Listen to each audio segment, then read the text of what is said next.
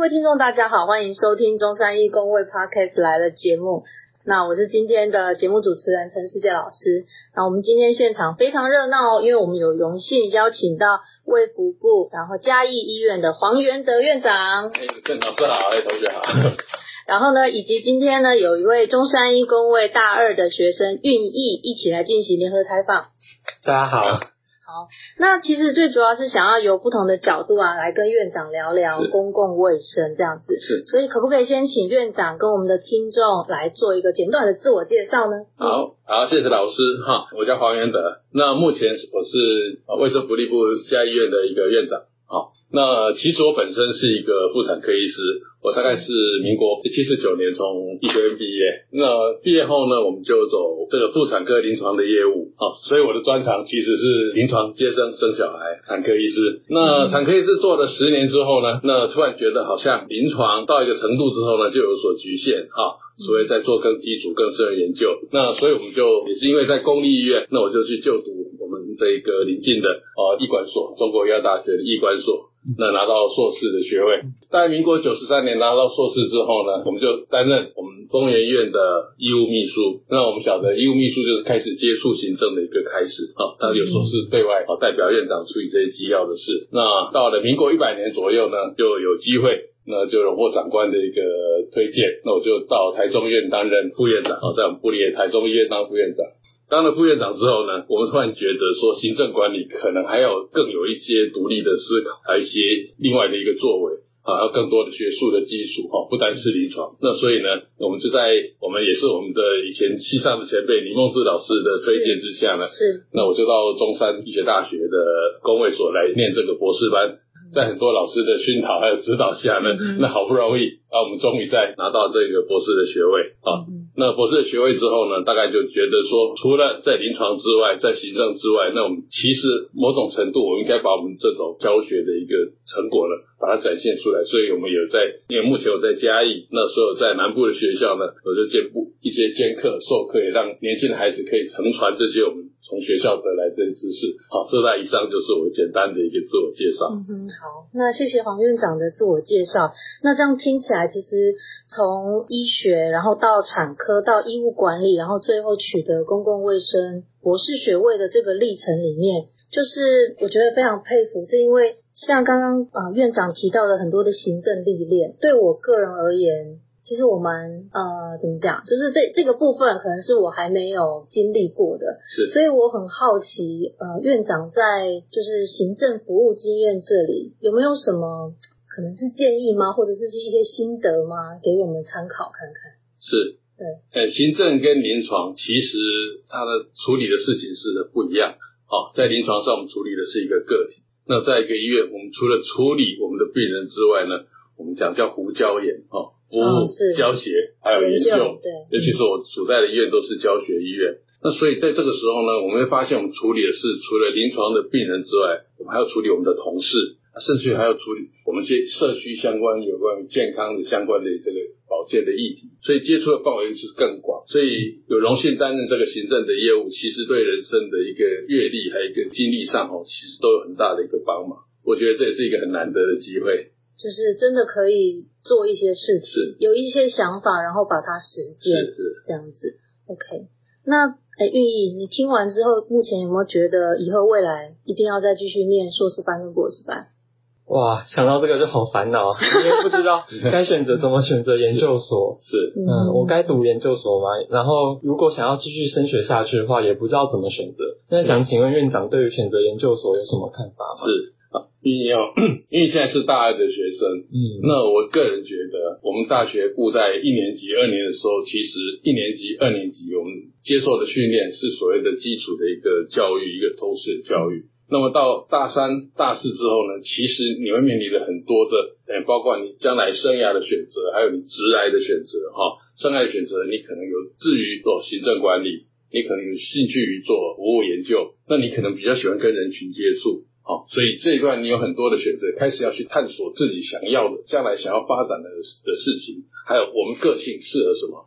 所以是不是读研究所这一件事情，或者是直接投入职场，这个都是很有很多弹性的。我觉得在大学部的时候。最重要是在老师的启发之下呢，你去思考一下，我人生要发展的方向是什么？因为人生要勇于尝试，只要有尝试之后呢，我觉得没有哪一条路是一定走不下去的，只要坚持，只要有信心。嗯，了解，就是条条大路通罗马。是。那呃，不知道院长在就是回想以前哦，在大学时期的时候，可能是怎么去将自己的课业去进行规划，或者是一些时间分配？怎么去追求梦想，然后又要兼具课业呢？是，我觉得人生最值得怀念的时候就是大学的时候。嗯，好，大学的时候，因为医学院的功课其实是相当沉重的，有永远考不完的考试，还有各种形形色色的活动啊，包括一些实习，还有跟病人接触，还有暑期的这些活动。其实整个大学的一个经历，我想是人生最值得怀念的一件事情。嗯，那我们记得我们在大学的时候，我们一个一学期修满的学必修学分就达到二十个学分以上。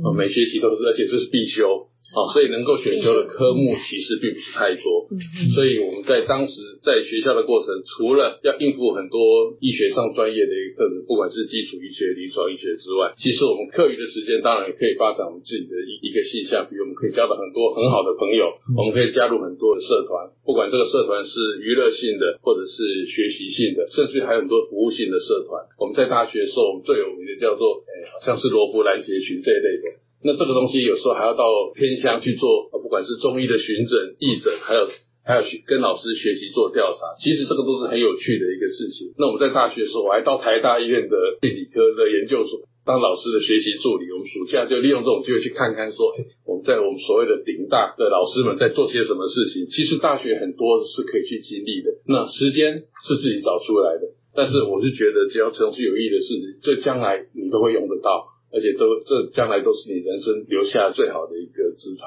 嗯，明白了。那院长之前大学时期的暑假都会怎么规划？是我们大学暑假，我一年的暑假，我们是去体验人生。所以我们在我们乌日附近有一个叫做诶东亚石棉厂，我就去那里做挖土的工作。那时候民国。八十年的时候，一天的薪水是八百块钱，我还记得。但是回来以后，那个真的是腰酸背痛。我突然觉得社会上有很多奇奇怪怪的的行业，还有很多辛苦的工作。嗯，我在大二的时候，我突然就我妈妈就告诉我说，那台大医院有这个刚刚我提到的病理所的这一个攻读的机会，那我就跑到病理所去。那那时候的教授好像是台大一位高全良老师，那高教授他是台湾病毒界的一个权威。但是我发现我在实验室里面，我就整天在玩鸡蛋，因为要把病毒送到鸡蛋里面去。但是我知道，原来研究是这么还没有成果之前，还是有一段辛苦的过程。不代表说坐在冷气房里面，在实验室里面就可以活到很多。嗯，那我们到三年级的时候，那时候因为我们那时候就读的是中国医药大学，所以有这个中医的一个义诊活动。年轻的我们以为自己已经学了一点点的皮毛，就要去下乡服务了，所以我们就很高兴的跟老师去玩了三天两夜，然后去，我记得是在泰雅族在苗栗的山上，我们就去那里义诊。其实我们什么都不会，但是我们可以看到说，哎，原来这么多有趣的事情。所以经过我觉得大学的暑假，除了做适当的一个进修之外，其实可以体验各种不同的人生。你会看到形形色社会的百态，你可以接触到各种不同工作的性质，那也是。我们在做勇于尝试之前呢，我们可以把我们的触角伸出去，这样对于未来，不管我们投入研究所、投入职场，你会看到不一样的东西，有另类的一个思维。嗯，这是在暑假或者是假期的时间，然后多利用这些时间去探索一下社会上的一些不同的面貌。是。那关于工作部分呢，我想问一下院长，平时的工作有哪些内容呢？是。啊，大家都很好奇做行政首长的工作。嗯，那行政首长一个重要工作就是要开会。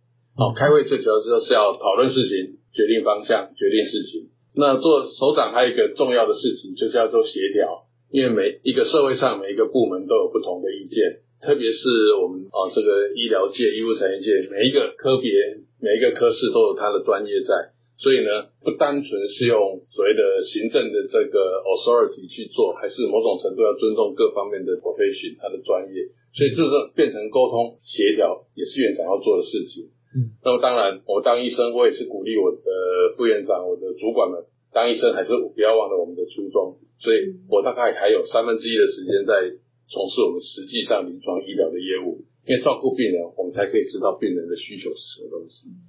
嗯，那这样听起来非常忙碌诶。那，这样一个礼拜里面有几天是可以休息的吗？呃，同学问题非常有趣哦。其实是不是在休息这件事情，要看你对休息的定义是什么。嗯我记得在中山读博士班的时候，当要毕业前的时候，我的休息就是假日。那假日在干什么呢？就在写博士论文哦，一个字一个字敲。因为呃，我们这一辈的这个年龄的人，大概跟我们同学不一样，你们打字都很快，我们是波波摸波一个字一个字慢慢记进去的。所以我假日在写在打，可是打完以后呢，我觉得也不见得说哦一定要去有声光啊，有很多山水的地方。其实这种就是我觉得打完那种成就感就很好，所以我们一个字一个字打，就就在这个我们叶志荣老师的指导下，我一个字一个字这样敲敲敲敲完，那还好老师也没有给我们太多困难。我觉得这里好像也是另外一种的娱乐，哦，所以我是想，不见得说要把娱乐这件事情当做是一个很僵硬的模式，各式各样的娱乐。其实当我们在当院长的时候，我觉得最好的娱乐就是我在手术台上帮病人开刀的时候。啊，当然，我们不是说我们开刀这件事我们当娱乐，但是我觉得这就是我在履历史这一次临在行政工作的一个压力的时候，那其实开刀没有人可以吵我，就专心的做我的事情，那就是一个很好的一个休闲的一个方式。哦，就是像进入一种心流的模式这样子，切换自己到不同的状态，就可以摆脱原本的那种很紧绷的、很紧绷的情况。啊，谢谢同学，我又学到一个新名词“心流”了。对啊，就是很全神贯注的做自己的事情。所以，其实，在就是院长的日常工作的内容，如同刚刚的分享之外，就是医生的初衷是什么？其实也让我回想到我们做中山医工卫 Podcast 的初衷是什么。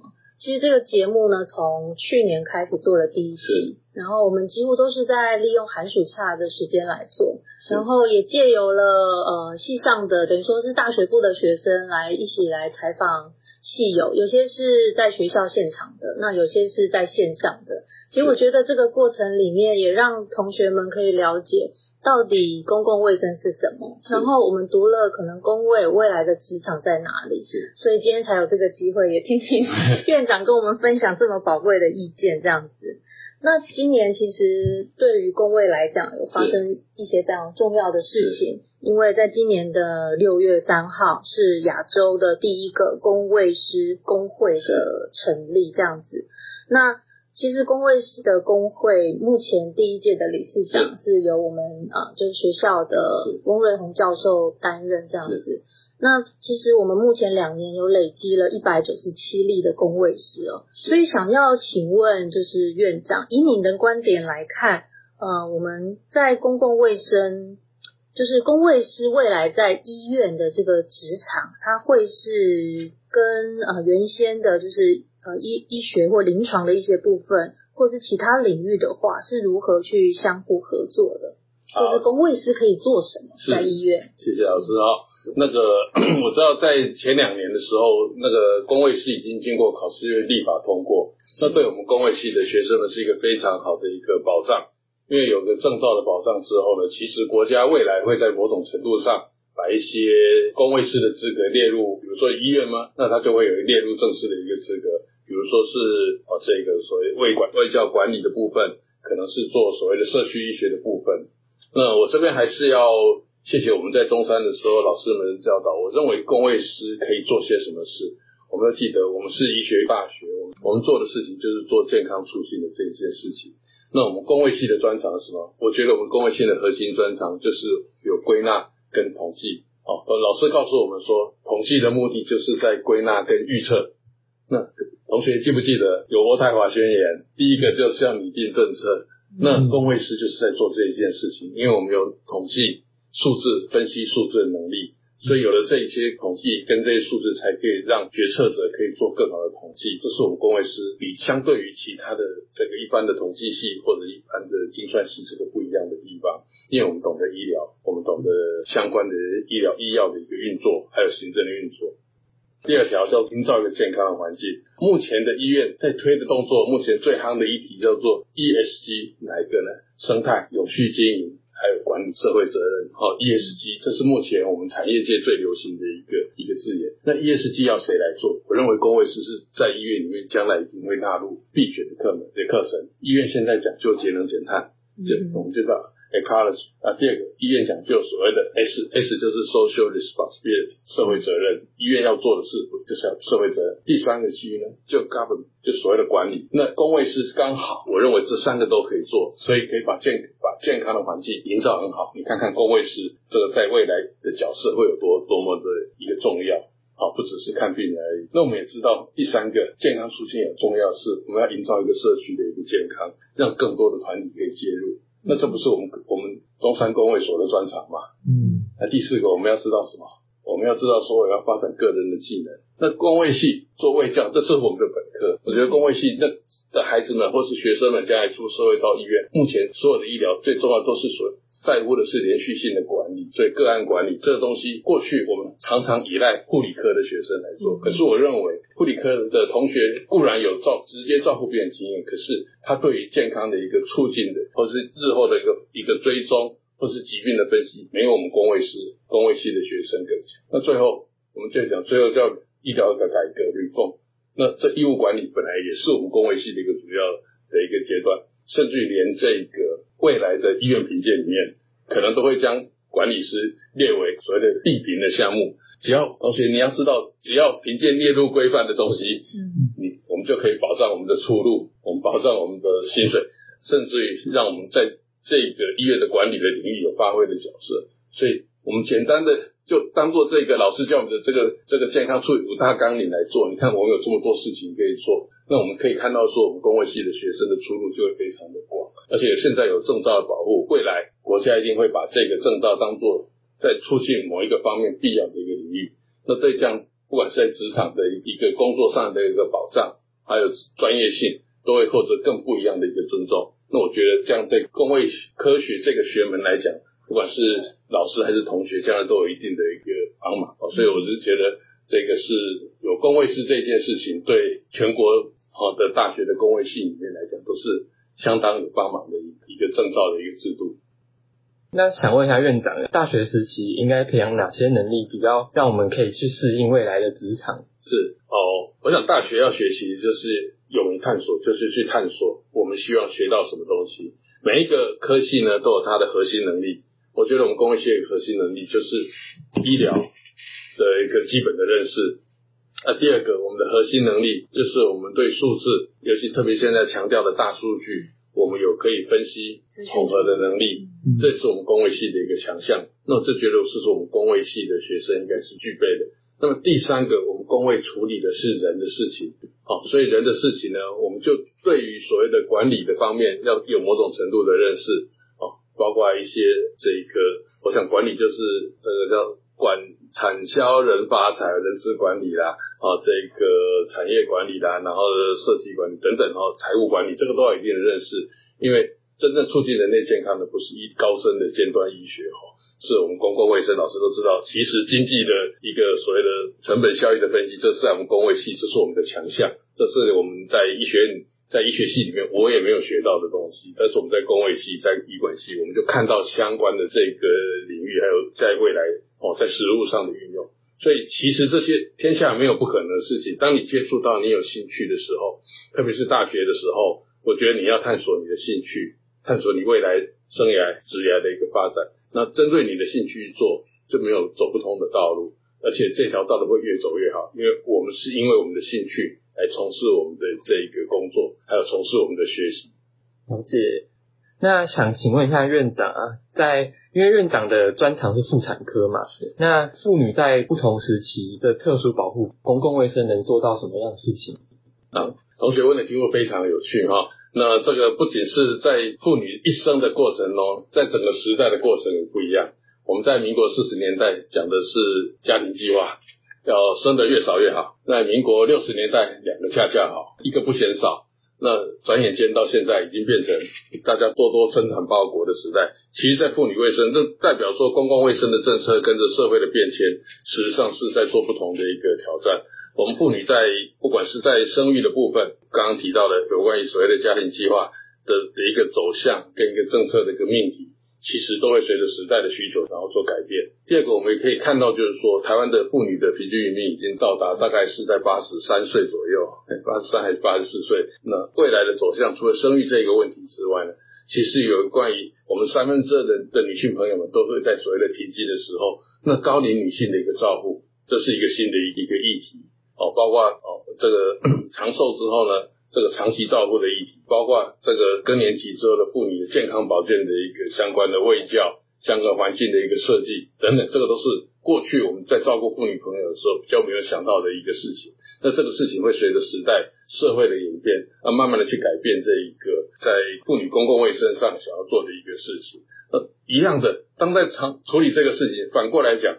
啊，台湾这几年也有人，也有一些一些媒体在 criticize，就是说我们妇女的生育的这个生产的死亡率过高等等的问题。那其实也可以讲到说，公共卫生在发展的时候，我们是不是有太多无效的医疗，包括这个畸形的预防或者产前检查这一块事情？诶，我们过去只知道说啊，我们就尽量生，可是我们不晓得现在生不只是生得多，而且我们希望它生得好。那过去我们可能比较不在乎这些，所以所有的公共卫生的议题都会随着时代。随着社会、随着人群的结构的改变，来做不同程度的改变。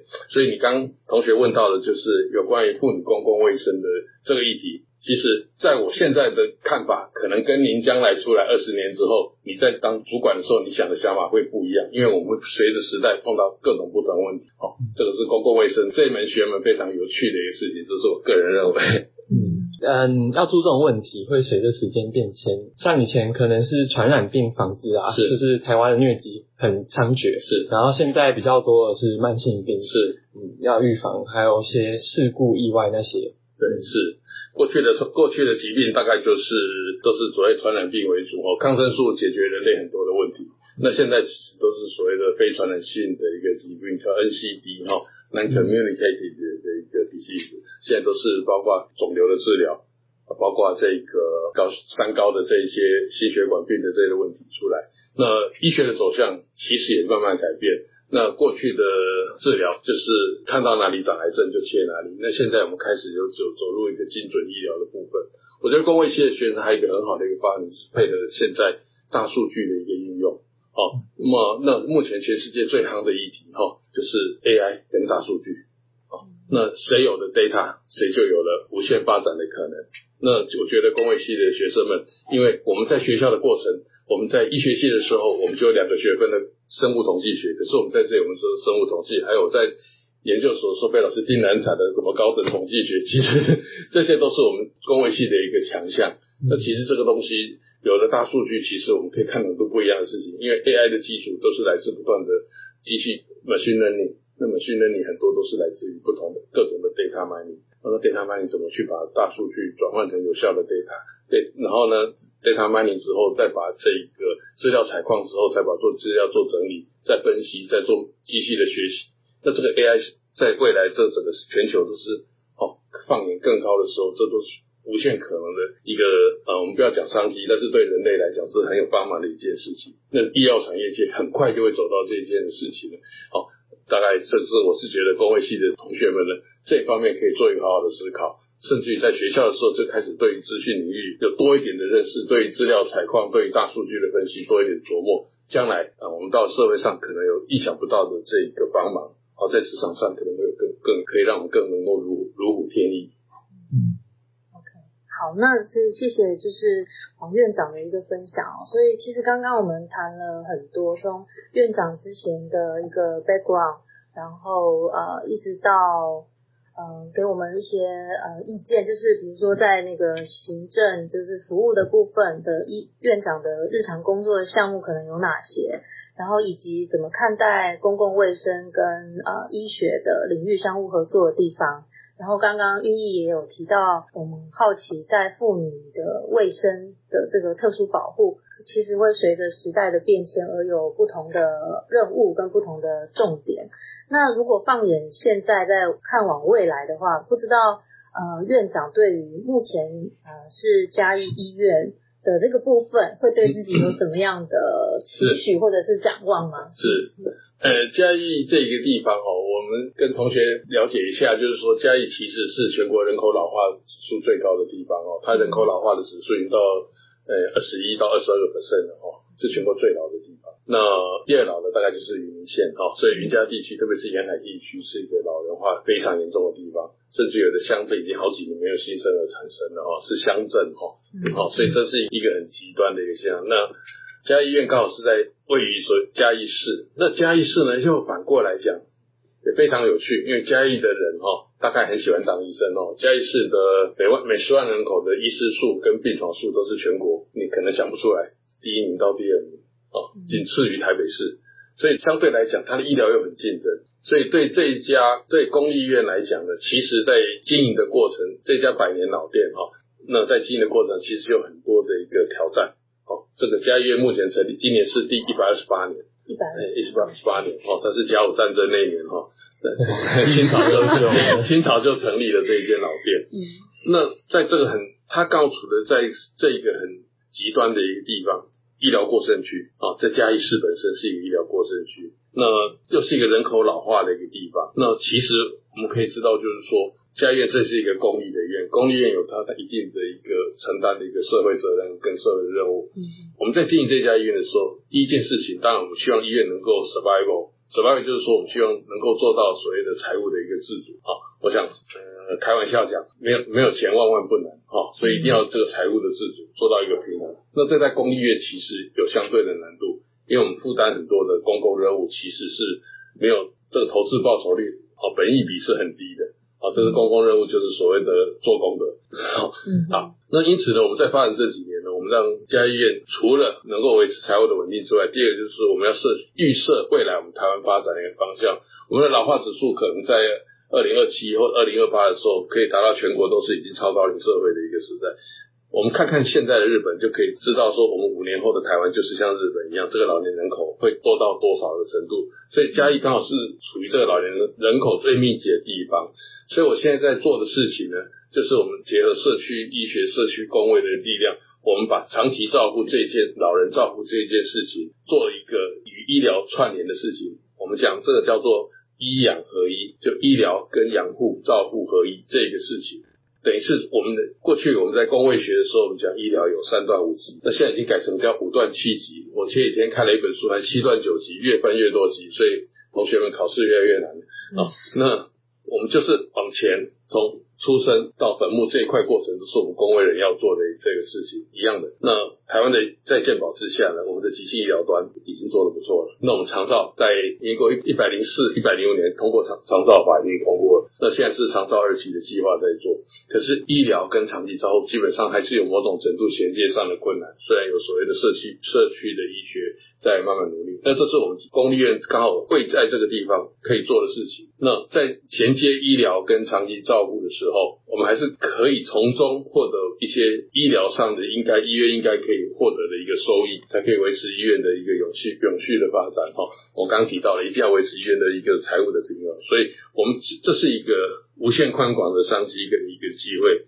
那公立医院当然也是做一个示范的一个模式，所以公立医院如何把急性医疗跟社区长照，还有所谓的机养护机构的长照，把它做一个结合，然后让这些长照的住民们可以。获得更好的一个健康的一个照顾，哦，让他不但能够活着，而且要活得好，哦，要有有所谓的健康余命的这个概念，我们怎么把它去做？那这一段可以看到很多的机会，那也可以让我们这个家医院在这一个特殊的环境里面，可以做一个一个模式的一个发展。那在这发展这个建立这个模式之下呢，也可以维持我们医院的营运财务的稳定。那这样子是我们希望在我们家医院这个地方可以把把这件事情做得更好，可能希望能够成为一个国家的一个标典范。那非常谢谢王院长来跟我们分享了这么长时间的一些又那么精彩的内容。那希望呢，就是下次还有机会能邀请到院长来跟我们谈谈长照，也可以，也是一个蛮棒的议题的。OK，那我们今天谢谢院长，也谢谢运意，然后来参与今天的节目。好，谢谢老师，谢谢同学。好，拜拜，拜拜。